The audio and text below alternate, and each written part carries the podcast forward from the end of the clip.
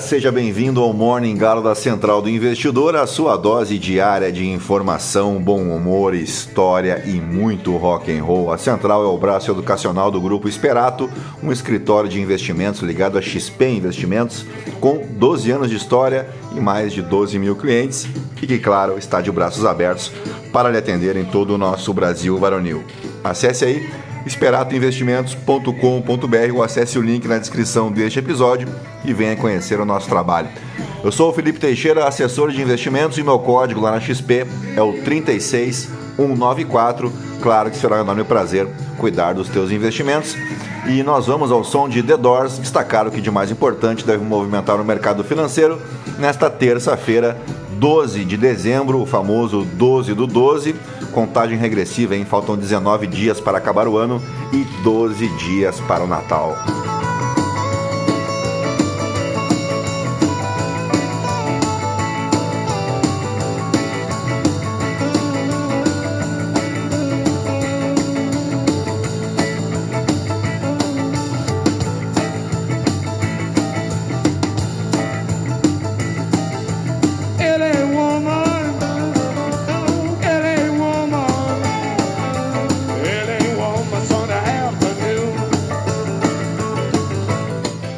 Muito bem, são 6 horas e 40 minutos, uh, eh, 19 graus aqui em Itapema.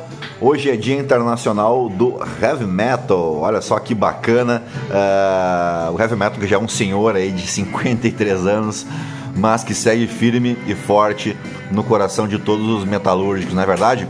Nesse clima alegre, festivo, praticamente cristão, né? Em homenagem ao heavy metal, uh, anuncio também as cidades que aniversariam neste 12 de dezembro e são várias. Aniversário da cidade de Ouro Branco, Coluna, Perdigão, Bom Repouso, Braunas, Coronel Murta, Barroso, Faria Lemos, Ilícena, Vazante, Taiobeiras, Gouveia e tudo isso em Minas Gerais, né? E a própria capital Belo Horizonte que é o sexto município mais populoso do país, o terceiro da região sudeste e o primeiro uh, das Minas Gerais, logicamente. Né? Tem uma distância de 716 quilômetros de Brasília e é a segunda capital de estado mais próxima da capital federal, depois de Goiânia, em Goiás. A capital mineira é sede da terceira concentração urbana mais populosa do Brasil. Em 2010, a cidade gerou 1,4% do PIB brasileiro e em 2013 era o quarto maior PIB entre os municípios brasileiros, responsável por 1,53% do total de riquezas produzidas no país. A cidade conta com importantes monumentos, parques e museus, como o Museu de Arte da Pampulha, o Museu de Artes e Ofícios, o Museu de Ciências Naturais da PUC Minas, o Circuito Cultural Praça da Liberdade, o Conjunto Arquitetônico da Pampulha, o Mercado Central e o mais importante e também nacionalmente conhecido como a capital nacional dos botecos, né? Por existirem mais bares per capita do que em qualquer outra grande cidade do Brasil. Aí sim eu valorizo, né? Bom, também aniversaria a cidade de Ibirá, no interior de São Paulo, e aniversário da cidade de Cabedelo, na Paraíba, Cabedelo, Santa Helena e Mogeiro, na Paraíba, Picos, no Piauí, Autônia, no Paraná, Itapetinga, na Bahia e Ipalmirim, no Ceará. E agora sim, depois de embevecer vocês com tanto conhecimento, vamos direto ao que interessa. Mas antes, se você gosta do conteúdo aqui da Central do Investidor, nos ajude compartilhando, indicando o nosso podcast para uma amiga, para um amigo, para somar aos mais de 1.500 ouvintes diários que não se misturam com a gentalha. Você também pode me seguir lá no Instagram, no Felipe_ST e participar diariamente do Morning Galo através da caixinha de perguntas e de sugestões o que você achou deste episódio, tá legal? Dito isso, e ainda ao som de The Doors, é isso aí, gentalha, gentalha, gentalha, vamos operar.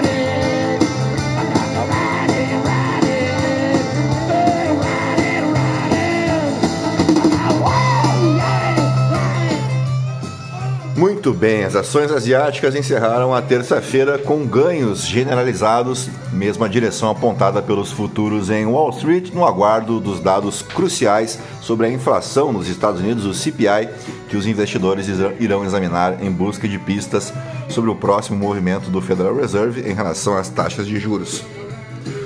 As ações asiáticas subiram globalmente, com os indicadores de ações de Hong Kong liderando os ganhos enquanto os investidores aguardam decisões de uma reunião de decisores econômicos chineses que podem indicar quanto estímulo esperar para o próximo ano. Lembrando que temos hoje a divulgação do IPCA aqui no Brasil, o IPCA de novembro será divulgado hoje pela manhã também. O índice de preços ao consumidor dos Estados Unidos dessa terça-feira dará a Wall Street uma ideia se a tendência de desinflação continua, um dia antes da última decisão agendada do Federal Reserve para 2023. Espera-se que o Banco Central dos Estados Unidos mantenha as taxas, com a maior parte do mercado se perguntando se a entidade deve moderar as expectativas de flexibilização da política monetária. Enquanto os investidores aguardam com expectativa a decisão de quinta-feira sobre as taxas do Banco da Inglaterra, os números divulgados nesta terça-feira mostraram que o crescimento salarial no Reino Unido abrandou ao ritmo mais acentuado em quase dois anos, em mais um sinal de que o mercado de trabalho está a arrefecer em resposta ao aperto monetário. Prevê-se que o principal número do CPI dos Estados Unidos para novembro caia para 3,1%, no que seria a leitura mais baixa desde a impressão de junho, que foi divulgada em julho e que coincidiu com o ponto mais baixo deste ano para o dólar. A inflação subjacente deverá esfriar um pouco menos de 3% no primeiro semestre do próximo ano, de acordo com a Bloomberg Economics. Tal cenário ajudaria a impulsionar o Federal Reserve para uma posição de flexibilização. Entre as commodities, o petróleo avança após um ataque a um petroleiro no Mar Vermelho levantar receios de interrupções no transporte marítimo devido à guerra entre Israel e o Hamas. Por aqui, o governo planeja liberar 11 bilhões de reais em emendas para deputados e senadores nas próximas duas semanas.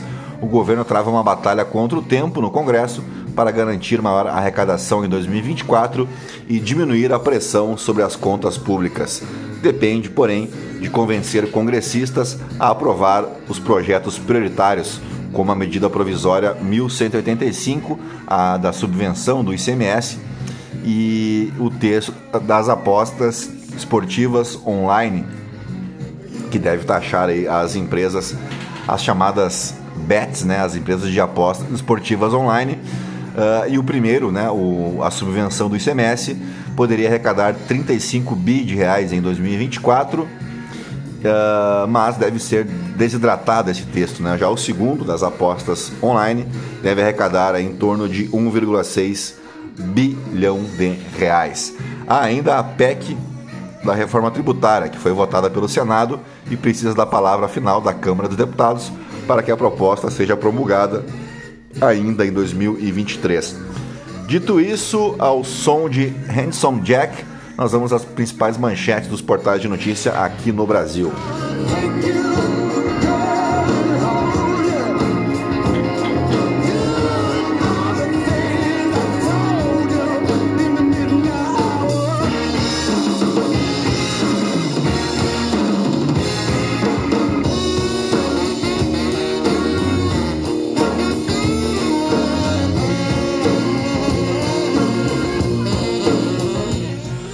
Muito bem, começamos pelo Estadão. Como o zoneamento muda a sua vida em São Paulo? Entenda o impacto do projeto que será votado hoje pelos vereadores. A expectativa é de que a revisão seja aprovada na Câmara. Confira as mudanças ponto a ponto. Ah, agora essa aqui, se tu estiver tomando café aí, engole o teu café primeiro, tranquilo, solta a xícara, que eu vou ler o seguinte para ti, ó. Responsável pela maior recessão da história do país, Dilma é eleita mulher economista de 2023 por entidades da área. Ex-presidente hoje dirige o Banco dos BRICS.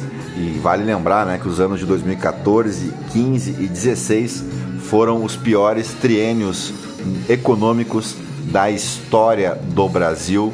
E vocês sabem que nesse triênio maldito, a responsável direta era a nossa vovozinha Matusquela, Dilma Rousseff, que agora ganha o prêmio de Mulher Economista de 2023. Imagina que ficou em segundo lugar, né? Praias ganham muro e barreira de pedra contra a onda forte e avanço do mar. Veja onde. São Paulo e outros estados adotam estratégias para tentar conter efeitos de ressacas. Para especialistas, medidas são paliativas e crise climática tornará eventos mais frequentes e severos. Centrão faz jogo duro com Haddad e PT cria caso. Se economia afundar, vão todos juntos. É a coluna da Eliane Cantanhede. Reforma tributária, veja o que pode mudar na segunda votação na Câmara. Uh, onde tem dinheiro público tem de ter fiscalização, diz relator da LDO sobre o Sistema S. Polícia Federal descobre elo financeiro do PCC e do Comando Vermelho dentro da PGR ao investigar tráfico de armas. Surpreende um total de zero pessoas, né? Mas não deixa de ser uma notícia assim bem importante, né? Polícia Federal identifica líderes do PCC e do Comando Vermelho que compraram fuzis. Janja é hackeada em rede social e invasor posta xingamentos. Polícia Federal vai investigar. Uma pergunta deveria ser feita na sabatina: como o Dino pretende votar sobre a lei das estatais? É a coluna da Raquel Landim.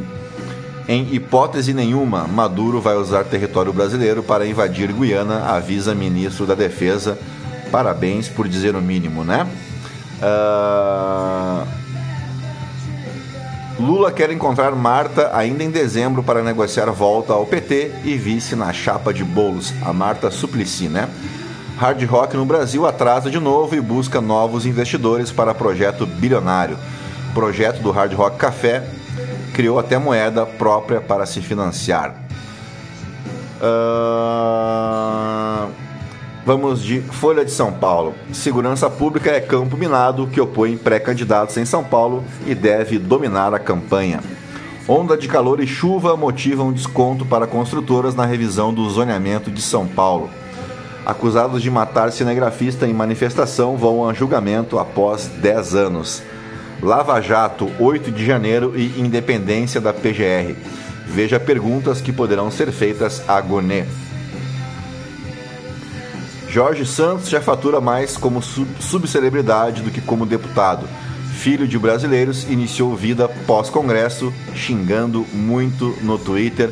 Ele que foi uh, teve caçada né, a sua vaga de deputado federal nos Estados Unidos, porque lá as coisas funcionam um pouco melhor, né? mas ele continua sendo um cristão, um conservador e continua tendo um passado muito interessante no Rio de Janeiro onde ele atuava como transformista, né? Realmente um grande conservador, representa muito bem o conservadorismo atual aqui no Brasil, não é verdade? Vamos adiante, isolados pela seca, produtores de guaraná passam fome na Amazônia. Diplomacia israelense vê missão cumprida após convite de Lula e espera avanço com reféns. Na COP28, o Brasil sofre pressão doméstica contra petróleo na Amazônia. QR Codes podem esconder links maliciosos que roubam dados, diz órgão regulador dos Estados Unidos. Vamos para o valor econômico. Importações de aço da China levam os Minas a iniciar desligamento do Alto Forno 1. Padilha diz que emendas PIX serão pagas e reclama de pontos não combinados. XP vê milagre natalino no Itaú que poderia pagar até 14 bilhões de reais em dividendos. Bradesco vai pagar 7 bi de reais em JCP. Grupo Pão de Açúcar adia abertura de novas lojas em dois anos. Em hipótese alguma, Brasil se envolverá em eventual conflito Venezuela-Guiana, diz ministro da Defesa. Rio vai ao STF por juros cobrados pela União. O Brasil está insatisfeito com o tratamento dado a florestas em texto. Milley discute plano motosserra em reunião de gabinete. Que beleza. Perfil de Jan já é hackeado e Planalto aciona a Polícia Federal e ex, ex-Twitter, né? Uh, vamos para o Globo. Mira Leitão, como Haddad pode convencer o Congresso se o PT é contra o déficit zero? Uma boa pergunta. Merval Pereira, Milei não parece ter força política para fazer suas reformas. Léo Aversa, o hétero top, o esquerdo macho e eu. Marcelo Nínio, Gaza e o massacre que ecoa na China. Procurando colégio no Rio, guia de escolas do Globo ajuda a encontrar por região, preço e tipo. Após a ramagem no Rio, a, desculpa, coluna do Lauro Jardim, apoio à ramagem no Rio não sairá tão barato quanto parecia ao bolsonarismo. Uh, fator Moro pesou para Lula não escolher Lewandowski como ministro na transição. O governo Lula tenta atrair o PL para a Caixa e acirra ânimos no partido de Bolsonaro. Ex-ministro do STF, Lewandowski deseja autonomia para montar equipe na Justiça e esfria pretensão do PSB. Uh, Cláudio Castro faz balanço do ano e projeções para 2024. Uh, vamos para o Poder 360. Anvisa abre consulta pública sobre cigarro eletrônico nesta terça-feira. Caiado diz que vai à justiça contra a reforma tributária, viola a Constituição.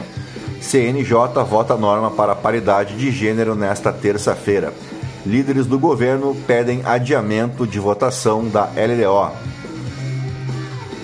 Uh, até 2014, Dino se autodeclarava branco, depois pardo. Nossa, é uma discussão realmente muito importante, né? Mundial de Clubes começa nesta terça, valendo o prêmio de 24 milhões de reais. Uh, ah, CBF recorre ao STJ para devolver presidência a Edinaldo Rodrigues, que eu confesso não faço a menor ideia quem seja o tal do Edinaldo Rodrigues para ver como é que anda, né, o nosso futebol. Uh... Ah, vamos em frente, vamos para o portal Metrópolis. Janones tinha outro esquema além da rachadinha, aponta ex-assessor. Ex-assessor de André Janones afirma que deputado mantinha esquema com shows milionários sem licitação em prefeitura comandada por aliada. É uma beleza, né? É um dos que mais falava das rachadinhas e fazia discurso anticorrupção. Que maravilha, né? Neymar do PCC foi escalado para sequestrar Pacheco e Lira no DF. Ricardo Noblar, Lewandowski só não substituirá Flávio Dino se não quiser, mas ele quer. Mário Sabino, glória a Deus, glória a Lula. Guilherme Amado, Javier Milei sinaliza ao Brasil querer prioridade a acordo Mercosul-União Europeia. Igor Gadelha, não vamos tirar nada da cartola, diz Amorim sobre Venezuela-Guiana. 12 de dezembro, relembre ataque que ajudou a moldar o 8 de janeiro. Meticuloso plano de um homem, o meticuloso plano de um homem para sequestrar a Yorkshire da ex-namorada. Cadela sequestrada no DF é resgatada dentro de avião prestes a decolar. Que história, hein? Após polêmicas, Bar da. Bar, deixa pra lá, isso aqui é bobagem. Uh, aniversariante do dia agora, aniversar, aniversaria neste 12 de dezembro, Senor Abravanel, mais conhecido como Silvio Santos, apresentador de TV e empresário brasileiro que completa 93 anos hoje e destes mais de 70 anos de carreira tranquilamente. Ele estreou na televisão no início da década de 60, apresentando o Vamos Brincar de Forca, que era exibido pela TV Paulista, que posteriormente tornou-se o programa Silvio Santos, agrupamento de vários programas de auditório e quadros. A atração transformou o Silvio Santos em um dos grandes ícones da televisão brasileira. Ele é proprietário do grupo Silvio Santos, um conglomerado que inclui entre suas empresas o Sistema Brasileiro de Televisão, o SBT, a Liderança Capitalização, que é administradora dos títulos da Telecena, a Jequiti, a TV Alphaville e entre outras empresas. Né? O seu patrimônio líquido foi estimado em 1,3 bilhão de dólares, mas isso em 2013, sendo a única celebridade brasileira na lista de bilionários da revista Forbes. Também aniversaria hoje o primeiro brasileiro a se tornar campeão mundial de Fórmula 1 e em categorias de ponta no automobilismo internacional, abrindo portas para os seus compatriotas. Falo de Emerson Fittipaldi, e foi bicampeão da Fórmula 1 em 72 e 74, campeão da Fórmula Indy em 1989 e bicampeão das 500 milhas de Indianápolis em 1989 e 1993. Com isso, ele é o único piloto na história a vencer o Mundial de Fórmula 1 e as 500 milhas por duas vezes, e um dos quatro a integrar o seleto grupo de pilotos que encerraram suas carreiras sendo campeões na Fórmula Indy e na Fórmula 1. Por fim, seguindo-nos no esporte, aniversaria hoje Royce Gracie, profissional das artes marciais brasileiras e praticante de jiu-jitsu. Ele é filho do grão-mestre Hélio Gracie, sobrinho de Carlos Gracie, irmão de outros nomes também conhecidos no mundo do jiu-jitsu brasileiro e do MMA, uh, como o Royler, o Rickson, o Horion e outros Gracie famosos aí. O Royce é faixa preta de jiu-jitsu, sexto grau, e teve uma carreira vitoriosa dentro do Vale Tudo Mundial, sendo três vezes campeão do UFC e obtendo vitórias também no Bellator, no Pride e no K1. Vamos para os fatos históricos, na verdade, o fato histórico, em um 12 de dezembro do ano 2000, a usina nuclear de Chernobyl era desligada. Ela foi uma usina nuclear perto da cidade abandonada de Pripyat, no norte da Ucrânia, cerca de 16 km e meio a noroeste da cidade de Chernobyl uh, e 16 km da fronteira com a Bielorrússia, da Bielorrússia com a Ucrânia, né, e a cerca de 100 km ao norte de Kiev. O reator número 4 foi o local do desastre de Chernobyl, isso em 1986, e a usina está agora dentro de uma grande área restrita, conhecida como Zona de Exclusão de Chernobyl. Tanto a zona quanto a antiga usina são administradas pela Agência Estatal da Ucrânia para a gestão de zonas de exclusão.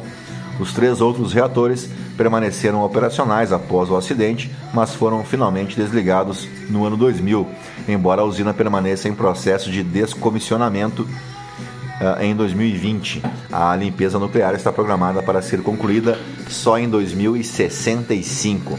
Em 24 de fevereiro de 2022, o local foi ocupado por integrantes do exército russo durante a invasão russa na Ucrânia.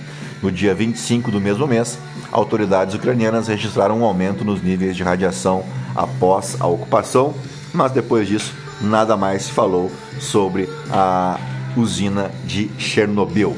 E dito isso, fechamos o nosso Morning Galo desta terça-feira, agradecendo a tua audiência e a tua paciência e fique aí na companhia de Peter Frampton e eu volto amanhã. Tchau, fui.